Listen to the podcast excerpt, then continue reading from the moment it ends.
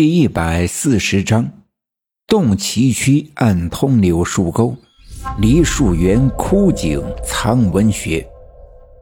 传说中，长仙的首领叫长天龙，他身高九丈，住在铁砂山北门。据说当年受到姜太公所封，掌管阴阳两界长家。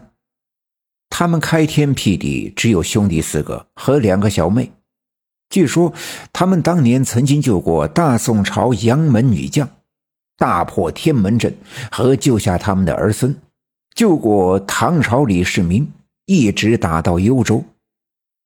两个小妹便是常金花和常银花，常金花便是我们家供奉的保家仙常三太奶，他们住在凤凰山五莲峰。虽是亲姐妹两人，但性格脾气却各不相同。常银花好战，据说当年曾救过周武王，为大周立下汗马功劳，杀过妖精，救过大辽国女皇帝女真人。大年三十的晚上，卷着我飞到五莲峰的便是常银花，而常三太奶常金花却性格和善，好济世救人。曾经拜师孙老祖门下修行，不但学得一身武艺，还修成非凡的医术，在仙界又称药王仙姑。可尽管常三太奶性格和善，但入门的规矩却是仙家所定下来的，不管怎么也不能坏了规矩。于是，当我拜入柳门的那一天起，便注定我要经受劫难。其实我并不知道。进入这个深邃的树洞是吉还是凶，更不知道会经历些什么。不过，我将面对的凶险，或许这正是常三太奶所说的三劫五难之一。但不管怎样，我却要一定下去，因为我刚才听到的那吱吱的声音，似乎有一种魔力，让我无法拒绝。其实我并不知道。那声音是想对我表达些什么，但那种强大的吸引力却让我抛开恐惧，一心想进入到这个树洞中去。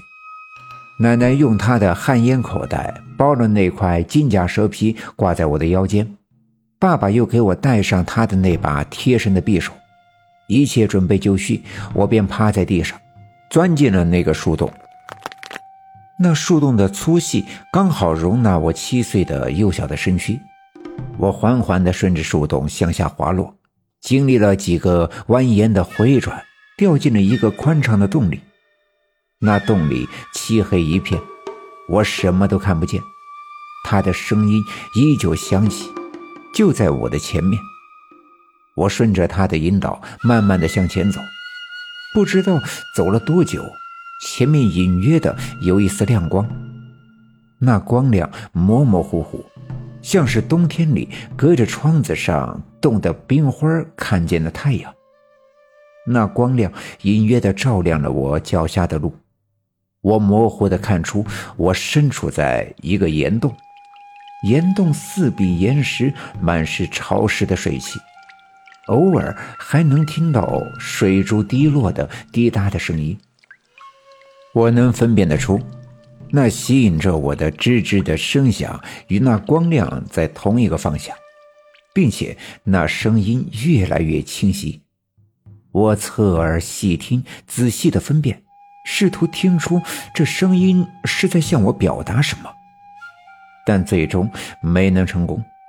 我只好继续沿着那光亮与声音的引导向前慢慢走。又走了一会儿。空气中弥漫着一股骚臭的味道，我伸手捂住了口鼻。前面的光亮放大，我再走几步才发现，原来那是一个洞口。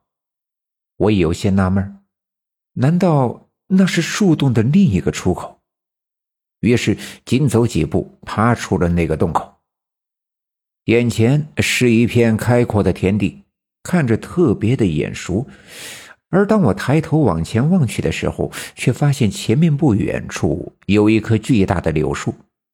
这柳树长得特别奇怪，一面的树枝干枯，树叶早已落光。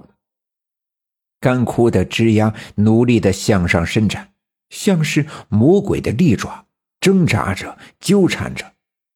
而另外一只却枝繁叶茂，在这寒冷的大年初一，仍旧长满了墨绿的叶子。我想起来了，这便是柳树沟门前的那棵阴阳柳。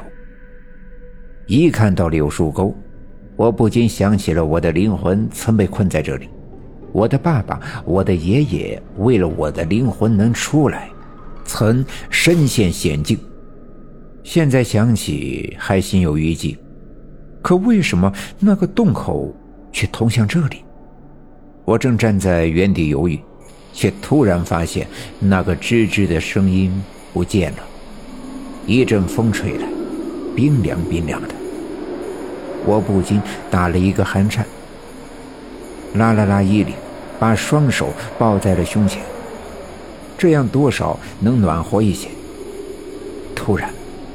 那阵风变得猛烈起来，越来越大，越来越猛。我无法站稳脚跟，踉跄的被这阵风吹向柳树沟门前的那棵阴阳柳。我的灵魂已经逃离柳树沟很久，原以为这件事就这么过去，而如今，那个诡异邪恶的柳树沟再一次向我伸出了魔爪。我害怕极了。想喊却喊不出，想哭也哭不出。那阵风越来越猛烈，我终于站不住，一下子摔倒。地上的小石子磕破了我的膝盖，割疼了我的胸脯。但这并不重要，因为我清楚地感觉到，尽管我已经倒下，但我的身体依旧沿着那阵风的方向向柳树沟滑动。我的手脚用力的挣扎，想抓住点什么，却无济于事。突然，我伸手摸到了别在腰间的那把匕首，赶紧把它拽出来，紧紧的握在手里，本能的用力向地面刺去。